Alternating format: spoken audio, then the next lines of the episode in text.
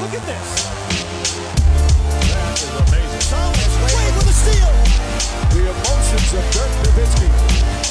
What he's always dreamed of. Hoping to have another chance after the bitter loss in 2006. Watch this play.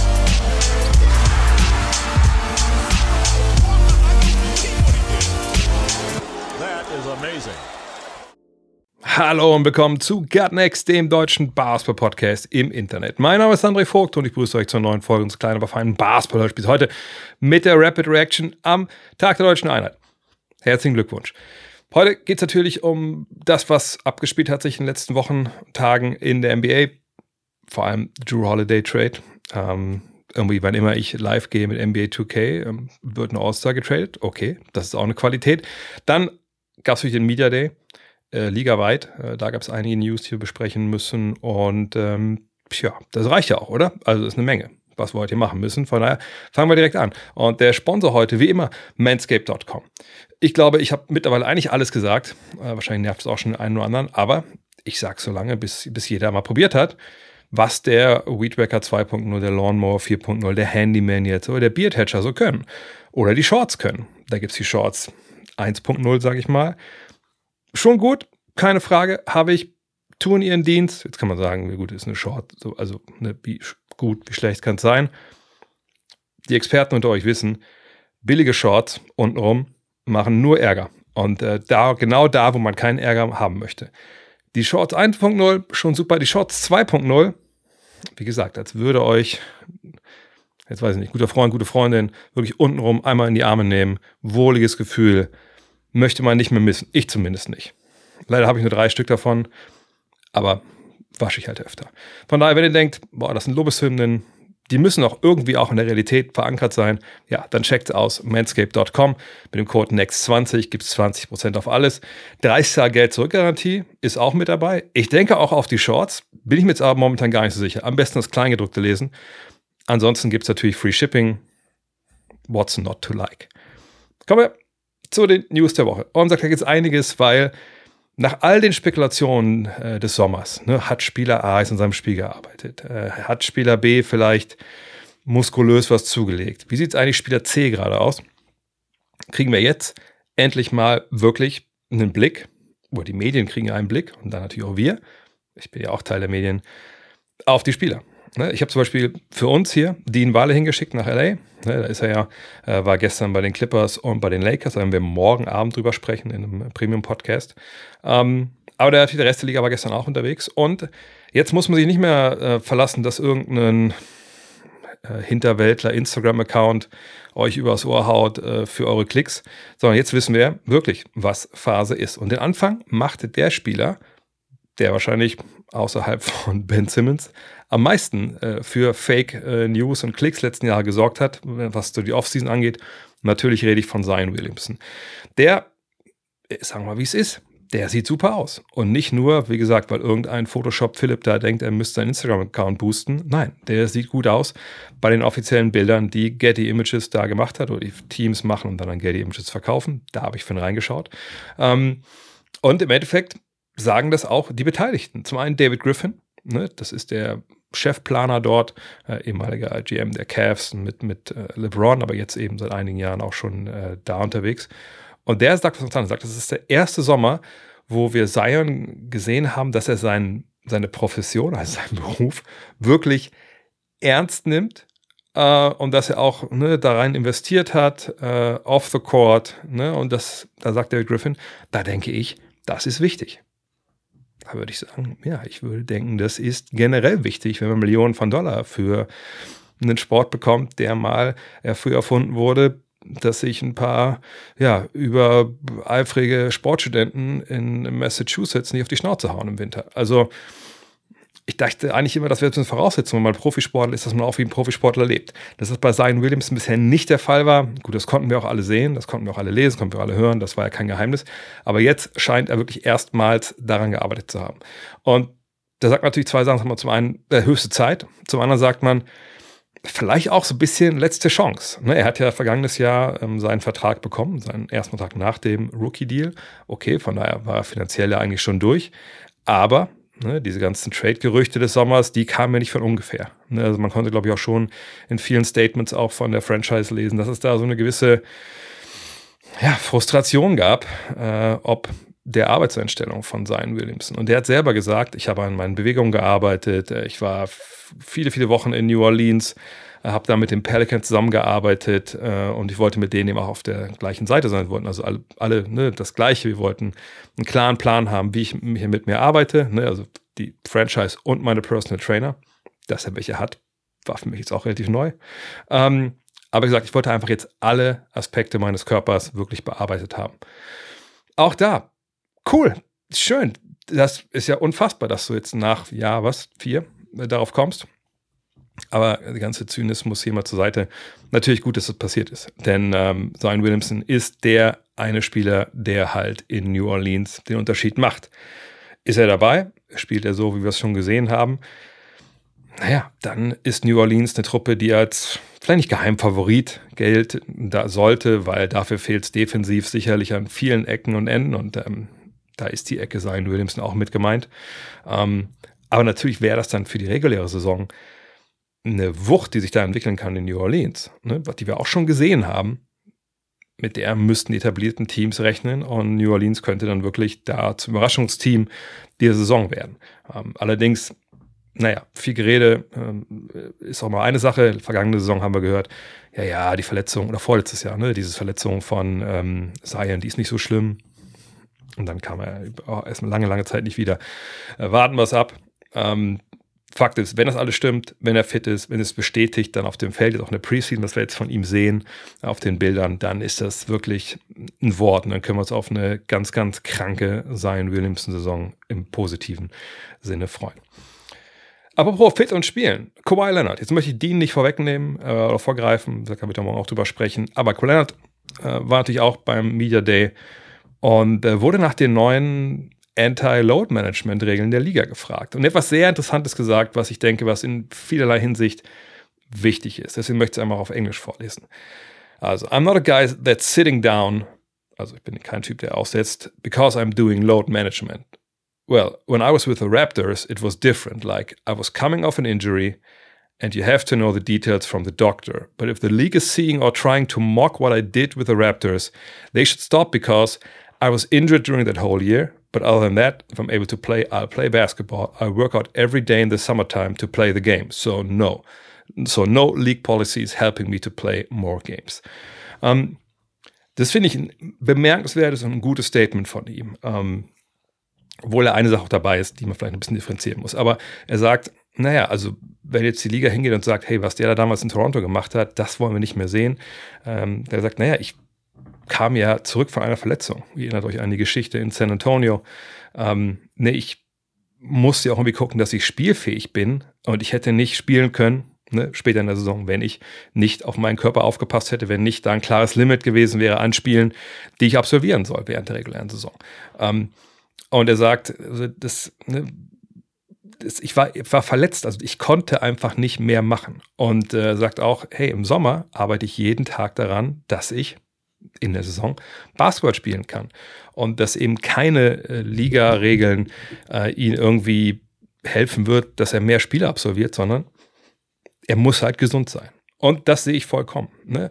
Und ich glaube, das ist auch gut, dass man da vielleicht auch das nochmal klar fasst. Es geht ja nicht darum, dass Leute, die verletzt sind, äh, dann irgendwie, wenn sie nicht spielen, bestraft werden. Das geht ja nun mal nicht. Und das ist ja auch nicht Sinn der Sache, sondern es geht darum, dass ähm, eventuell nicht mal präventiv, sondern so immer nach Motto, na gut, bevor der jetzt irgendwie Probleme bekommt, eventuell am Ende der Saison, sagen wir schon mal vor der Spielzeit, okay, das Back-to-Back -Back setzt er aus und das Spiel setzt er aus, weil so läuft es ja bei vielen Mannschaften, ne, dass sie eben vor der Saison den Spielplan kriegen und dann gucken, okay, das sind Rest-Days für unsere Stars. Ähm, und das wird die Liga ja halt ähm, stoppen. Aber wenn du halt verletzt bist, wenn du nicht kannst, wenn klar ist, und es ist natürlich immer schwer, das so vorauszusehen, wann jetzt ein Spieler sich verletzt. Wenn, äh, wenn man das könnte, dann wäre Load Management, glaube ich, auch viel äh, weiter fortgeschritten in, in der Wissenschaft, sage ich mal, die dahinter steckt. Ähm, aber ne, wenn du halt weißt, ein Spieler ist sehr anfällig und du nimmst ihn halt mal raus, um ihn nicht überzubelasten, dann kommst du halt in so einen Graubereich, wo man sagt, ja, was, was, was haben wir jetzt hier? Ne, schicken, muss der Spieler jetzt rausgehen, egal ob er sich verletzt, auch wenn das Risiko höher ist? Oder sagen wir, nee, es ist okay, wenn er nicht spielt als Liga. Also das fand ich schon gut, dass er das ähm, klar gefasst hat. Ob allerdings das jetzt alles eins zu eins so ist, wie, wie er das jetzt darstellt, das ist natürlich eine andere Frage. Also ich, ich kann mir auch vorstellen, dass da natürlich viel dieser Hintergrund ist. Aber nochmal, wenn man im, im Vorhinein, vor der Saison schon sagt, die in die Spiele setzt man aus, dann ist es wahrscheinlich ähm, nicht so, dass da Verletzungen eine Rolle spielen. Und Tyler hat auch darüber gesprochen, er sagte, wenn unsere Spieler gesund sind, dann spielen sie auch. Ähm, ich weiß, dass es eine große Sache ist, ne, dass unsere Jungs nicht, äh, nicht spielen, nicht gerne spielen wollen und so, aber das stimmt nicht. Unsere Jungs wollen spielen. Leider hatten sie zuletzt ihre Verletzungen. Aber wenn sie gesund sind, dann werden sie spielen. Äh, und darauf fokussieren wir uns auch. Auch keine schlechte Idee, weil die Clippers treten seit Jahren an, um Meister zu werden und ne, die Verletzungen hauen ihnen das immer wieder kaputt. Ähm, ne, von daher natürlich, Gesundheit muss an erster Stelle stehen, wird es auch. Ähm, die League Policies, die wird man natürlich irgendwie beachten müssen. Aber nochmal, ich, ich habe es schon, glaube ich, über die Clippers gesagt, wenn es hart auf hart kommt und sie den Eindruck haben, dass im Endeffekt es einem Kawhi Leonard oder einem Paul George besser tut, weil irgendwie die Werte schlecht sind, dass er jetzt einmal raus, Aussetzer werden sie ihn rausnehmen. Aber wie gesagt, ob man das jetzt von vornherein dann so plant, da bin ich sehr gespannt, wie die Clippers das handeln. Aber ich glaube, die Clippers werden da auch so ein bisschen äh, unfairerweise, so wie Lou das auch sagt, in den Vordergrund gestellt, weil eben da einfach knallte Verletzungen dahinter gesteckt haben in vielerlei Hinsicht und nicht unbedingt äh, das Load Management, der der Grund war. Load Management, wenn man ehrlich ist, ähm, war eigentlich eher so die Sache damals bei den Spurs, die ihre älteren Spieler immer wieder rausgenommen haben. Ähm, weil das, da ging es wirklich um das Frischhalten im Endeffekt. Devin Vassell, der bleibt ein Spur, wo wir schon mal in San Antonio sind. Äh, hat einen neuen Vertrag unterschrieben, fünf Jahre, 146 Millionen Dollar insgesamt. Ist folgerichtig, das ist ein Baustein der Zukunft äh, in San Antonio, neben natürlich vor allem Victor Wembanyama. Ähm, es gibt von Second Spectrum eine gute Statistik, stand auf ESPN. Ähm, er rangierte vergangenes Jahr auf Platz 15, wenn es um die Dreierquote bei Catch-and-Shoot-Würfen gab, unter allen Spielern, die mindestens 150 vor diesen Versuchen nahmen ich denke, das ist eine Wurfart, die man neben Wembanyama relativ viel bekommen wird. Von daher ganz wichtiger Spieler, ganz wertvoller Spieler, folgerichtig, dass sie ihn gehalten haben. Ja, ein Spieler, der möchte nicht gehalten werden. Ja, zumindest nicht von der Mannschaft jetzt, die ihn hält. Ähm, und das ist James Harden. Das ist der eine Star, auf den wir jetzt noch warten. Ne, wir haben Dame Lillard gesehen mit dem Trade äh, nach Milwaukee. Wir haben jetzt, kommen wir gleich zu, Drew Holiday gesehen mit dem Trade nach Boston und James Harden wartet immer noch. Ich denke, das ist auch okay. Ich komme gleich dazu, warum das wahrscheinlich auch okay ist. Ähm, aber James Harden ist jemand, der, wenn er auf Dinge warten muss, wie zum Beispiel einen Teamwechsel, das hat er in der Vergangenheit ja auch schon gezeigt, das nimmt er nicht einfach so hin. Sagt er nicht, ja, dann warte ich halt, ähm, spiele ich halt. Dem hat er zum Beispiel gesagt, wenn er jetzt keinen Trade findet, dann komme ich erstmal ins Trainingslager, ist ja kein Problem. Das wollten ja die Blazers nicht. Deswegen haben das ja alles auch durchgezogen vor Beginn des Trainingscamps.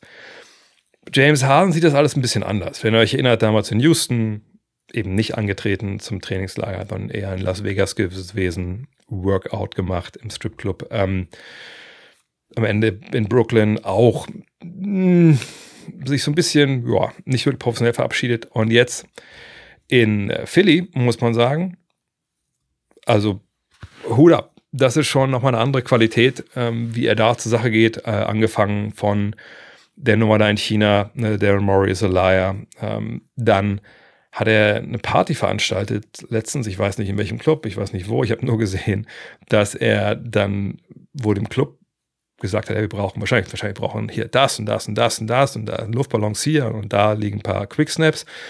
Und dann musste aber auch wohl jemand ein Schild hochhalten, wo drauf stand, Daryl Morey is a liar. ja, weiß ich nicht. Also das habe ich so auch noch nie gehört. Das finde ich irgendwie schon wieder witzig. Ähm, war jetzt aber auch nicht am Media Day.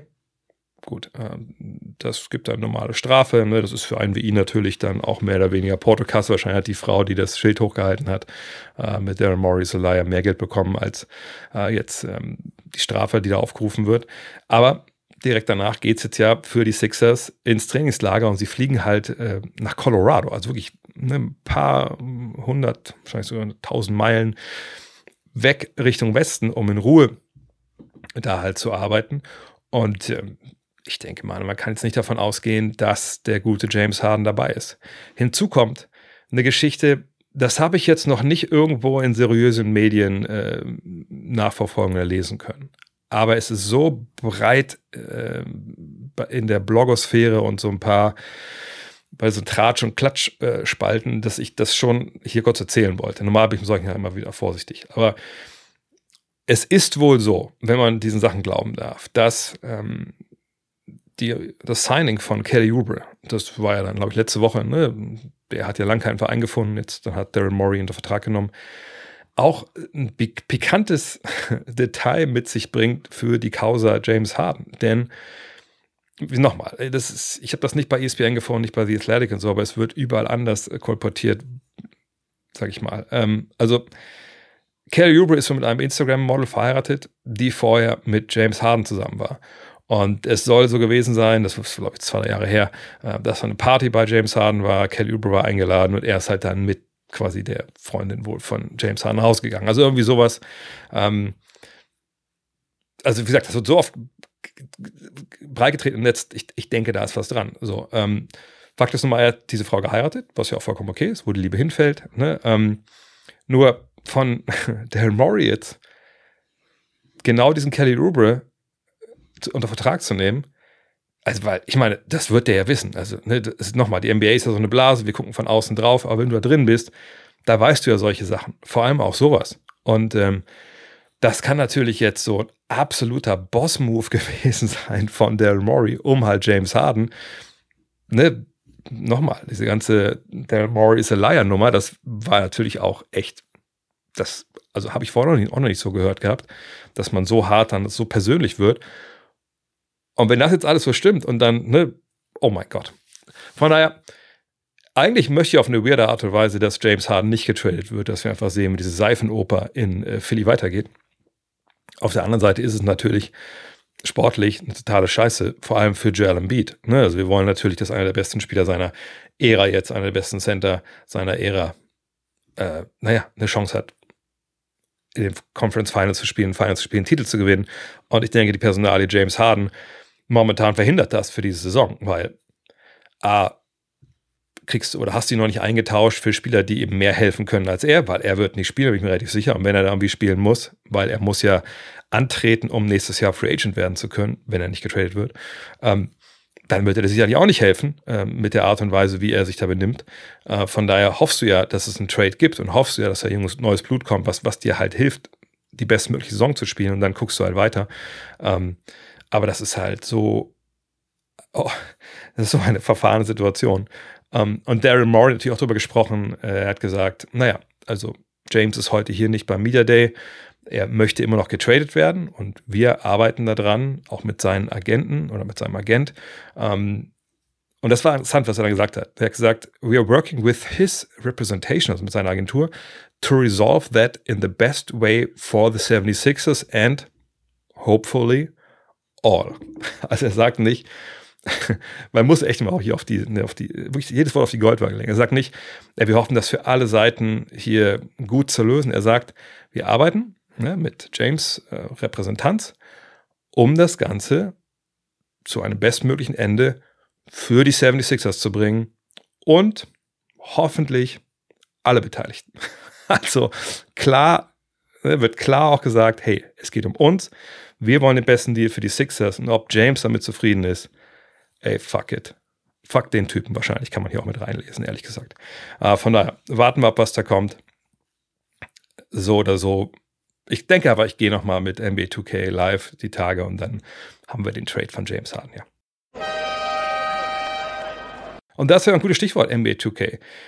Ich habe es jetzt ja schon zweimal äh, gespielt online. Ich mache den, den Livestream dann auf twitch.tv slash André Vogt, äh, youtube.com slash André Vogt, twitter. Nee, slash Drehvogt und Twitch, twitter.com slash Drehvogt. Oh Gott, oh Gott, ey, diese ganz verschiedenen. Egal. Und ich habe jetzt äh, nochmal neu angefangen. Ich hätte ja die Dallas Mavericks übernommen, weil ihr euch das gewünscht habt, äh, in so einer äh, ne, My NBA, äh, die aktuelle Saison. Aber dann konnte ich halt, als ich angefangen hatte, nicht noch den Trade von äh, Drew Holiday und vor allem natürlich Dame Lillard mit reinnehmen. Ähm, jetzt habe ich zumindest den Dame Lillard Trade drin gehabt. Ne? Weil als er angefangen hatte, dann wurde er Drew Holiday getradet in einer guten Dreiviertelstunde, als ich gezockt hatte. Oh mein Gott, der Trade ist jetzt egal, aber Lillard ist zumindest bei den Bucks. Ich habe auch schon gegen, gegen die gespielt. Das war auch ziemlich gut, was die da gezeigt haben. Ähm, und ich muss sagen, also mit jedem Mal mehr, auch wenn es jetzt noch nicht sich ein großartiger Folge niedergeschlagen hat, wenn ich selber die Sticks in der Hand habe. Aber ich merke halt gerade diese Promotion Technology, also mit diesen neuen aneinander, äh, ja, sag ich mal, ge geknüpften Dribblings, die man da machen kann. Das, auch, auch der Wurf.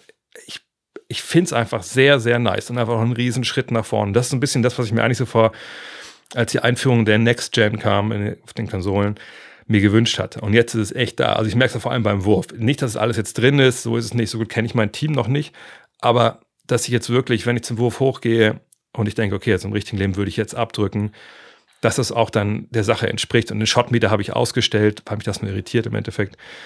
Das ist einfach sehr, sehr cool. Defense fühlt sich auch sehr, sehr gut an. Ähm, zum Beispiel gegen die Bucks hatte ich tierische Probleme, irgendwie zum Korb zu kommen mit Lopez und Antetokounmpo. Von daher ähm, sehr, sehr nice. Und ähm, habe jetzt auch angefangen mit, mit, mit Trades, ne, Sachen zu überlegen, äh, Sachen zu machen. Es gab auch schon einen Trade, könnt ihr alles euch im, im VOD nochmal anschauen. Ähm, auf jeden Fall, äh, aber ich kann es jetzt aber, Walker Kessler ist jetzt bei mir, den habe ich aus Utah losgeeist. Das war vielleicht ein bisschen unrealistisch, aber ich bin einfach auch ein geiler Trader, von daher, ich hau die Leute übers Ohr ich, ich kann es nur empfehlen. Ist natürlich auch nicht nur MyNBA dabei, sondern auch äh, die My Career, all die Sachen, äh, die ihr sowieso kennt. Und ist einfach ein Riesensprung nach vorne nochmal gewesen Richtung Gameplay für mich. Von daher, ich, ich freue mich auf die nächste Runde. Ich denke, am Freitag oder Samstag werde ich mich damit wieder auseinandersetzen und dann mal gucken, äh, wie es weitergeht. Seid auf jeden Fall dabei. Und das Thema der Woche. Und da kannst du eins geben, natürlich äh, Drew Holiday. Ähm, falls ihr mich mitbekommen habt, der Trade las sich wie folgt. Die Celtics bekommen Drew Holiday. Das ging auch nicht anders. Ne? Spieler, die getradet werden, können dann zwar weitergegeben werden danach von dem nächsten Team, aber nur alleine und nicht in Verbindung mit anderen Spielern. Also Drew Holiday zu den Celtics und die Blazers bekommen, ist auch nur ein Zwei-Team-Trade. Malcolm Brockton, Robert Williams, den 2024er Erstrunden-Pick von Golden State und den 2029er nicht geschützten Erstrunden-Pick von den Boston Celtics. Krass. Also als ich das gehört habe, ich habe da auch erstmal ein bisschen gebraucht, das zu verarbeiten. Ich glaube, deswegen habe ich auch so kacke äh, 2K an dem Abend gespielt, weil ich erstmal die ganze Zeit immer so dachte, hey, was bedeutet das jetzt für die ganze Liga? Weil es sich schon eine, ein Trade war, der wirklich einiges da nochmal äh, verändert hat. Nicht unbedingt den Status der Celtics an sich oder den Status der Blazers, denn die sind ungefähr gleich geblieben. Aber die Celtics haben natürlich nachgezogen im Wettrüsten jetzt mit den äh, Milwaukee Bucks, eben bekannterweise mit dem Ex-Spieler der Bucks, was natürlich irgendwie auch äh, irgendwie weird ist und cool. Ähm, aber das ist jetzt natürlich, wow, dass dann Lillard kommt, Holiday bleibt, ne, und dass dieser East Conference nochmal jetzt so aufgebauscht wird in der Spitze, das, das ist schon geil, das macht schon, macht schon echt, echt Bock. Von daher gucken wir uns erstmal vielleicht von, von Sicht, von Sicht der, der Celtics an.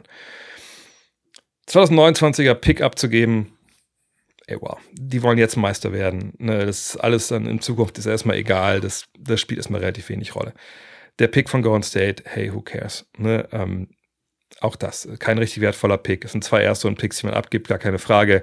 Und 2029, das könnte natürlich auseinanderfallen bis dahin alles. What me worry, sagen sie im Mad Magazine.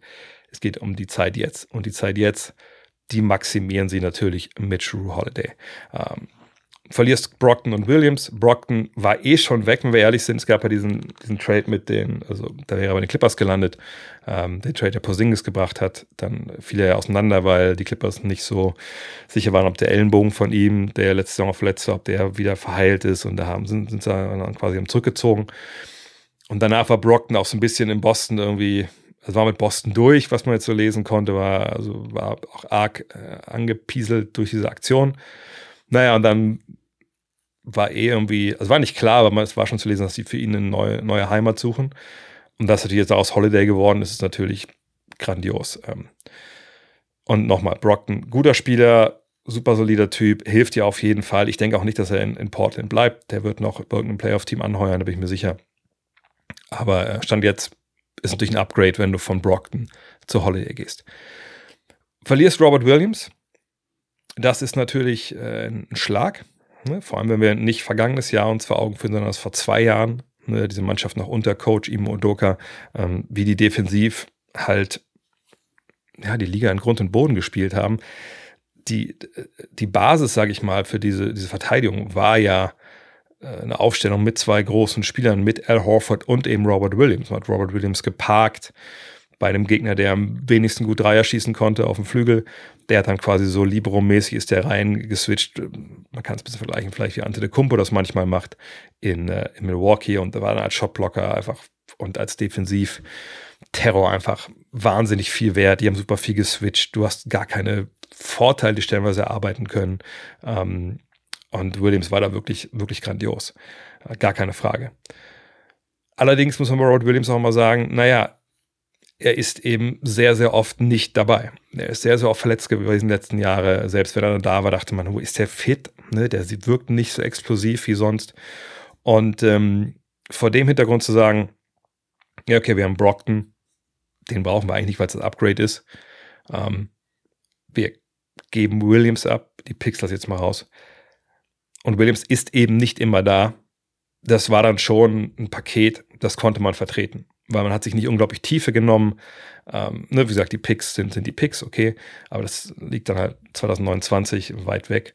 Ähm, und im Endeffekt ist man besser, weil eben Holiday perfekt reinpasst, die Position nochmal, na, ich will nicht sagen verankert, weil sie haben natürlich auch schon gute Guards gehabt. Ne? Derek White hätte auch auf der 1 starten können, aber ja, ich denke, Holiday ist nochmal ein besserer äh, Verteidiger irgendwie. Ähm, und auch ein bisschen mehr Playmaker als White. Von daher Top-Verpflichtung. Ähm, wie gesagt, Williams kannst du ver verkraften, weil er einfach so oft nicht dabei war und nicht bei 100% war. Aber wenn wir uns jetzt mal das Depth Chart angucken, also ne, wie das so aufstellt äh, bei den Celtics, und das ist ja immer unter der Prämisse, sind die jetzt der Top-Favorit. Ne? Wir haben den Trade von Lillard gesehen nach Milwaukee und ich hatte vorher ähm, schon die Bucks als Favorit bei, bei mir im Power Ranking. Jetzt danach habe ich mich natürlich bestätigt gefühlt, aber sind die Celtics jetzt besser? Und dann müssen wir natürlich mal gucken, wie das da jetzt aussieht. Also die erste fünf. Und da gibt es verschiedene Lesweisen jetzt. Die einen sagen, nein, die brauchen halt diese beiden Big Men, ähm, um ihre beste Defense zu spielen. Das wären jetzt halt Porzingis und Horford. Die andere Seite, zu der gehöre ich eigentlich eher, wenn ich ehrlich bin, sagt, hm, also wenn du Holiday, wenn du White, wenn du Brown, Tatum und Porzingis starten lässt, dann kannst du Horford von der Bank bringen Horford in seinem fortgeschrittenen Alter, dass er vergangenes Jahr so effektiv war und so viel spielen konnte, das war ja im Endeffekt, ehrlich gesagt, auch ähm, so nicht zu erwarten. Ne? Also wenn du jetzt ein bisschen schonen kannst, sage ich mal, von der Bank bringst, ähnlich Minuten gibst, dann ist vielleicht keine schlechte Idee. Und dass Tatum auf der 4 spielen kann, ist ja auch vollkommen klar. Aber wie gesagt, mit Holiday, mit White, mit Brown, Tatum und Porzingis, Junge, Junge, da kannst du von verschiedensten Seiten mit dem Dribbling äh, äh, attackieren. Die können alle werfen. Defensiv kann man, gut, Porzingis ist ein bisschen natürlich die Wildcard hinten, aber da kann man eigentlich auch ziemlich viel switchen. Ähm, das ist auch eine Mannschaft, die dann trotzdem relativ groß ist, also nicht irgendwie jetzt super auf den Guard-Positionen angreifbar ist. Also das ist schon, boah, also das dürfte auf jeden Fall auch die Crunch-Time-Lineup sein oder das Crunch-Time-Lineup sein. Ähm, das ist schon, schon hohe Qualität. Und wenn Horford dann reinkommt für Porzingis äh, oder für Tatum, dann hat man da wieder einen Spieler, der sagt, ne, großer Spieler, cleverer Verteidiger, kann von draußen auch werfen, bewegt den Ball. Wenn die es hinbekommen, offensiv, ne, nicht so wie vergangenes Jahr, so ein bisschen, ey, lass mal Pass and Stop spielen, also ein Pass und dann stehen wir erstmal alle rum, drei Sekunden. Wenn sie das nicht nochmal spielen, dann ist das, glaube ich, ganz, ganz schwer zu verteidigen. Aber natürlich kommen wir auch zur Frage der Tiefe hier. Aber das war eh schon eine Frage, das ist jetzt nicht irgendwie großartig eskaliert, ähm, weil man jetzt einen Trade gemacht hat. Da sieht man auf der, äh, der Guard-Position ja, Peyton Pritchard, dann äh, Delano Benton, Svi Michailuk, weiß ich jetzt nicht. Ne? Sam Hauser haben wir da auf der 4, O'Shea Brissett, Luke Cornett, Wayne Gabriel. Das ist jetzt nicht die tiefste Mannschaft der Welt, da müssen wir auch ehrlich sein. Aber die Qualität in der ersten fünf und ich denke, Pritchard hat gezeigt, dass er durchaus klarkommt. Ähm, Gleiche gilt für Horford. Oder eben für White, je nachdem, wer von der Bank kommt. Hauser kann dir Dreier treffen, ähm, ist vielleicht in der Playoffs defensiv ein bisschen schwierig. Cornett ist Cornett, trifft hier ein paar Dreier, hinten ist er einfach lang. Gabriel war vergangenes Jahr bei den Lakers, irgendwann, ja, haben sie ihn aussortiert und dann getradet. Ähm, Da würde ich aber nicht den Stab über ihn brechen wollen. Brissett kann sich noch ein paar Positionen entwickeln. Aber da sind ein paar Fragezeichen da. Und auf den großen Positionen muss man sagen, nochmal, mit Williams hast du niemanden los fortgeschickt, wo du wusstest, der macht dir immer mindestens 75 Spiele. Nein, das ist halt wirklich in den letzten Jahren Teilzeitprofi gewesen. Aber du hast natürlich jetzt Porzingis und Horford. Sag Horford, sehr, sehr alter Spieler, wo es durchaus passieren kann, dass eine Verletzung den drei, vier Wochen rausnimmt. Und du hast Porzingis, der im Endeffekt seit, was, seit dem zweiten Jahr bei den Knicks der Posterboy ist für großer Spieler viel verletzt. So. Kann das funktionieren? Also ist da nicht, ist das nicht einfach zu sehr auf, auf dünnen Füßen gebaut, auf den großen Positionen? Selbst wenn du Tatum damit runterrotierst und sagst, das kann auch unser Power Forward sein. Da bin ich echt gespannt. Denn ich glaube, eine Verletzung von Porzingis oder Horford, die, was ich ein paar Wochen dauert, kann das Team nicht komplett runterreißen in der regulären Saison, aber das tut dir dann schon extrem weh. Wenn die bei den Playoffs nicht fit sind, hast du ein Riesenproblem. Beide. Äh, weil ich nicht denke, dass Brissett, Cornette oder Gabriel irgendwie diesen Riesensprung drin haben, dass sie in den Playoffs dann klar spielbar sind gegen jeden Gegner. Da bin ich, bin ich sehr, sehr gespannt. Und ich weiß, in den Playoffs wird es oft kleiner. Hat aber auch mal viel mit den Skills zu tun. Uh, und so ein Team wie, uh, wie, wie, Milwaukee, wenn es ja um die jetzt geht, wer das beste Team ist im Osten, die sind lang, die können lang sein und trotzdem sind die schnell, eben weil Ante de Kumpo halt natürlich so viel Platz halt wegnimmt. Wenn wir es vergleichen jetzt mit Milwaukee, das soll jetzt kein Mini-Power-Ranking sein von den beiden besten Teams im, im, Osten, aber wenn wir da sehen, Lillard, Connaughton, Middleton und Kumpo Lopez und das mal als erste fünf sehen, dann Campaign, der da jetzt, hat er jetzt angeheuert. Oh, das sehe ich jetzt erst. Okay. Malik Beasley, Marjan Beauchamp, ähm, Jay Crowder, Bobby Portis. Das ist schon, das ist schon tiefer und da sind mehr, sag ich mal, Ersatzleute, die man einfach relativ problemlos da rein rotieren kann. Obwohl bei Connaughton und Beasley und Payne, Beauchamp, man hat da schon Fragezeichen, aber die sind schon sehr solide und solider vielleicht so als Benton, Michailuk, äh, Hauser, Brissett und Gabriel. Also ich sehe Milwaukee immer noch ein Stück weit vorne, aber ich denke, das ist äh, 1A, 1B. Und das ist echt, echt faszinierend, äh, wird das sein, zu sehen, wie, wie wenn es zu dieser Serie kommt, äh, wie das ausgeht. Da können wir uns wirklich, wirklich sehr drauf freuen. Aber es gibt natürlich auch die andere Seite. Es gibt noch zwei andere Seiten sogar von diesem Trade. Denn klar, die Blazers. Bei denen ist es jetzt so, dass äh, die Frage, die mich da jetzt am allermeisten erreicht hat, eben die war, äh, was wollen die denn mit Williams und mit, äh, mit Aiton?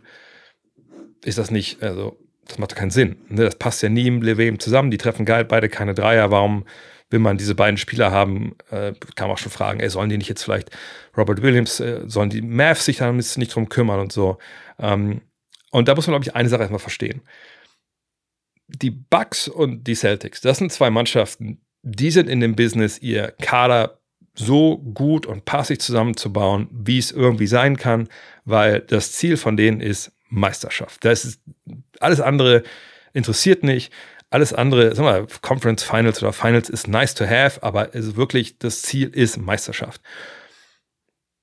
Und das ist in Portland nicht so. Also da müssen wir nicht drüber reden. Das ist jetzt ein Umbruchjahr, ein Jahr mit vielleicht auch mehr Umbruch, als man jetzt vielleicht gedacht hatte.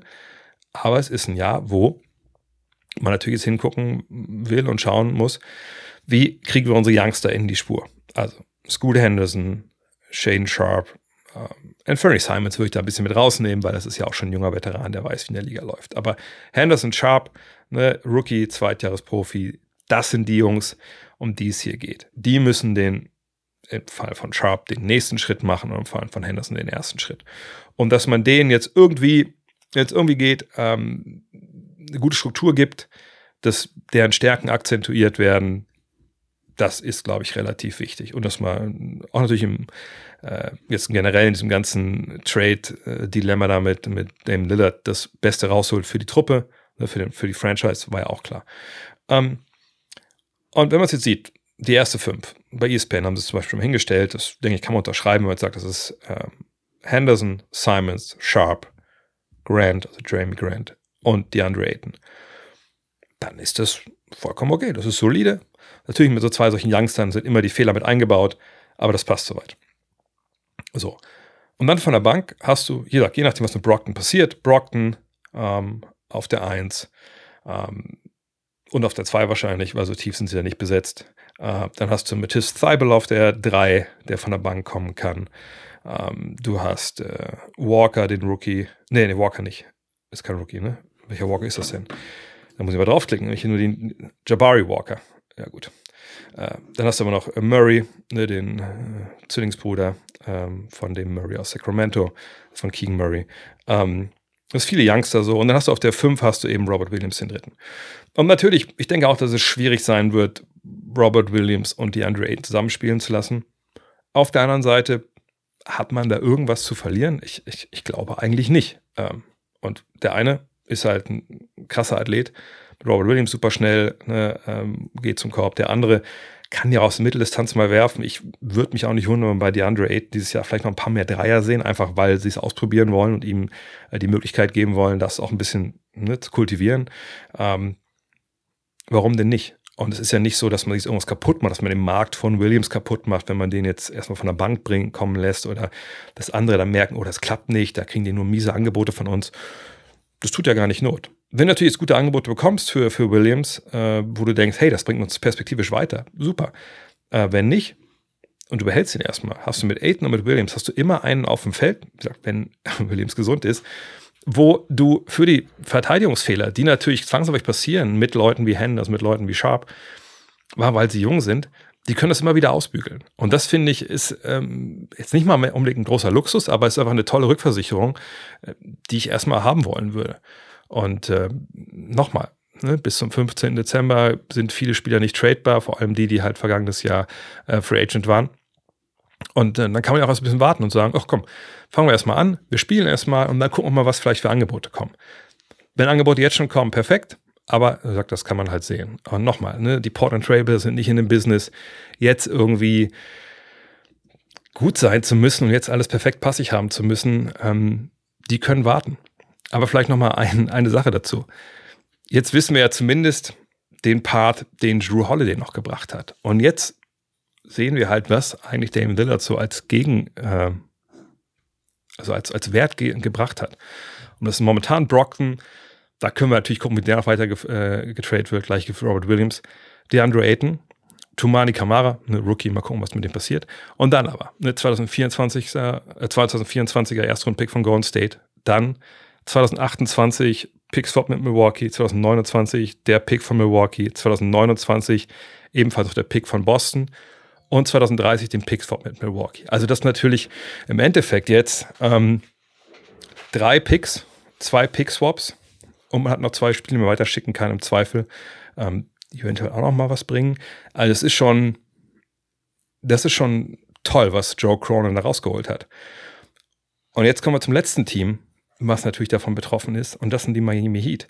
Und ähm, ich habe das auch, ähm, ich habe gestern ein Video von Bobby Marks von ESPN gesehen und der hatte am Ende dann, als er diese ganze Sache nochmal analysiert hat, hier mit Drew Holiday, hatte der einen interessanten Part drin, wo er nochmal extra gesagt hat, ey, ich möchte eine Sache nochmal sagen, dass so, also der muss eine Menge Hass bekommen haben äh, von Fans der Miami Heat.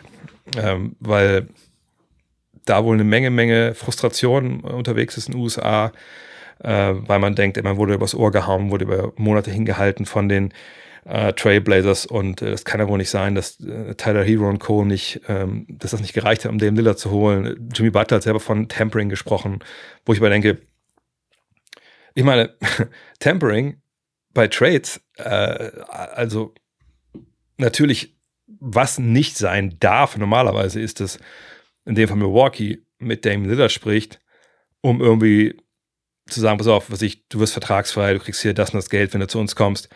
Das passiert aber natürlich und natürlich können Teams ja auch sagen, du kannst auch mit denen sprechen, so, ne, ähm, da gibt es ja auch Backchanneling, also man spricht dann mit dem Agenten, vor allem wenn der Agent auch noch bei dir Spieler hat im gleichen Stall und so. Also ich weiß nicht, wovon Jimmy Butler da gesprochen hat. Tempering, das geht um, um Free Agency-Geschichten Geschichten etc. und Absprachen äh, über, über Vertragslängen hinaus. Äh, aber da Dame Lillard ja auch ewig Vertrag hat, war das Einzige, was man hätte vielleicht von ihm erfragen können, ist, ey, wenn du herkommst, spielst du eigentlich für uns dann Basketball oder sitzt du dann nur muckelnd in der Ecke rum? So. Von daher, Jimmy Butler, muss man sagen, hat sich mit der Aussage vielleicht keinen großen Gefallen getan. Ähm, Fakt ist aber, dass Miami der große Verlierer ist hier. Und Fakt ist, dass das Paket, was Miami angeboten hätte, hätten können für den Kollegen Dame Lillard, gegen das, was sie jetzt bekommen haben, Joe Cronin, einfach hundertfach abstinkt. Wissen natürlich jetzt nicht, was da noch gegangen wäre mit einem dritten Team, was dann Tyler Hero aufgenommen hätte oder Duncan Robinson oder sonst wen. Aber es fällt mir wirklich wahnsinnig, wahnsinnig, wahnsinnig schwer zu glauben, dass irgendwas auch nur annähernd so gut gewesen wäre wie das, was Joe Cronin und die Portland Players jetzt bekommen haben. Von daher ist es toll, dass Damon gesagt hat, ich will nur Miami spielen. Am Ende hat er die Liste ja vergrößert. Ähm, ist schade, dass Miami und, und Portland sich dann so in den Verhandlungen wohl auch so ein bisschen so angemacht haben, dass am Ende da ne, auch so ein bisschen böses Blut war. Aber Tempering oder ähnliches, sorry, da ist halt nichts von zu sehen. Ähm, keine Ahnung, was jetzt noch, ob sich die Heat wirklich um Drew Holiday äh, bemüht haben und, und da irgendwie jetzt aufgrund, wie die anderen Verhandlungen gelaufen sind, Joe Cronin gesagt, äh, ganz ehrlich, nee, also mit euch mache ich keine Geschäfte mehr. Aber selbst wenn, ist das ein gutes Recht. Also das, ne? Von daher, Miami wirklich, wirklich, wirklich der Verlierer von dieser ganzen Geschichte. Weil es geht ja nicht nur darum, dass sie jetzt diese beiden Spieler nicht bekommen haben, Dame Lillard und Drew Holiday, sondern auch noch, dass sie Gabe Vincent, Max Trues ver äh, verloren haben.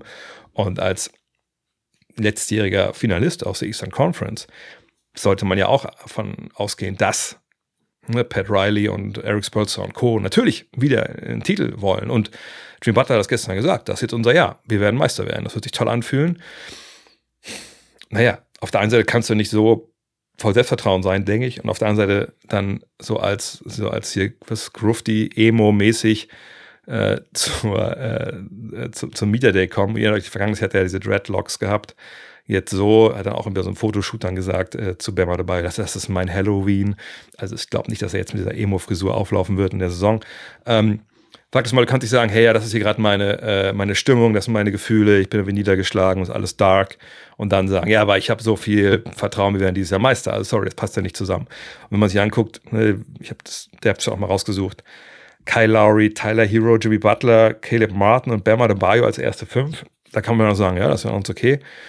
Und dann aber Smith, Richardson, Robinson, Love, Thomas Bryant, Robinson, Jovic, Highsmith, Hampton, Williams von der Bank.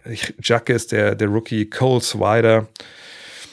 Das ist schon, also da muss schon irgendeiner wieder, den sie nicht gedraftet haben, voll durchstarten, so wie es bei Struce und Vincent der Fall war, äh, damit sie damit reinschießen können, oben in das, ähm, ja, einfach in diese, in, in, diese Phalanx, die jetzt Boston und Milwaukee da bilden. Ähm, aber das, das, das sehe ich einfach nicht. Ähm, und von daher ja, weiß nicht, was noch die Optionen für Miami sind. Also James Harden vielleicht. Kann ich mir aber, ich sag, auch nicht vorstellen, denn bei Harden, vielleicht nochmal zurückzukommen, äh, und das soll auch der letzte Punkt sein hier an der, äh, der Stelle, Harden natürlich auch einer der Verlierer hier, weil er war ja in vielen, vielen Gerüchten auch oder so Ideen mit dabei. Also dann er da und Dame dort und oder Holiday hier und er dort.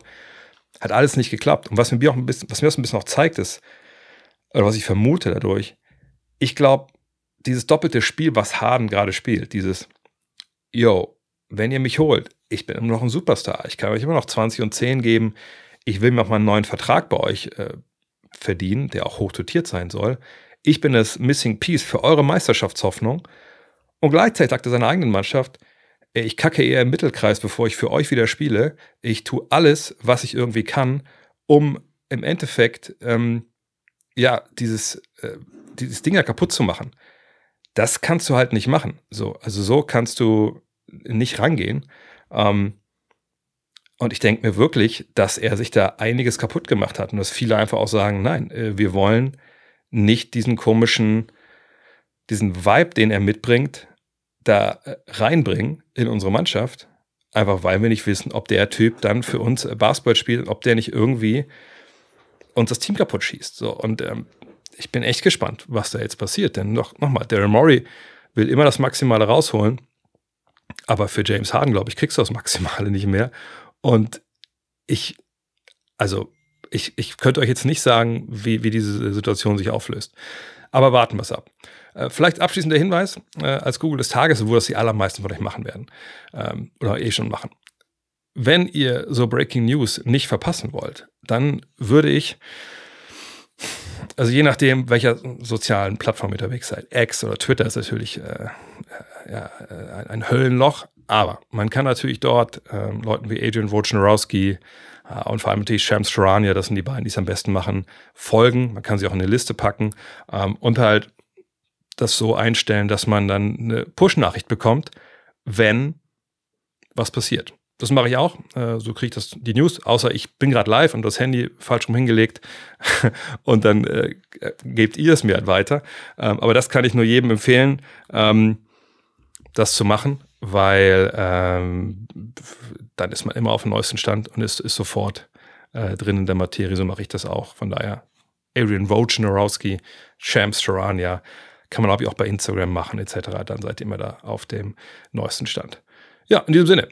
Dann hören wir uns wieder morgen Abend äh, für Supporter, ne, patreon.com slash drehvogt, äh, Launiger Talk mit Dean, bevor es dann losgeht, übernächste Woche ähm, mit der NBA Preview, sprechen wir mal über die Media Days der Clippers und Lakers, was er da so an, an Vibe mitgenommen hat, ähm, was so für Aussagen gab. Ähm, Freitag gibt es den Fragen-Podcast und äh, heute Abend, wenn ihr Bock habt, am Dienstag um äh, 20.15 Uhr, denke ich, geht's los. Der Fragenstream, presented by Tissot live ne, auf Twitch, auf YouTube, auf Twitter und auf Facebook. In diesem Sinne, bis dann. Ciao. Hello.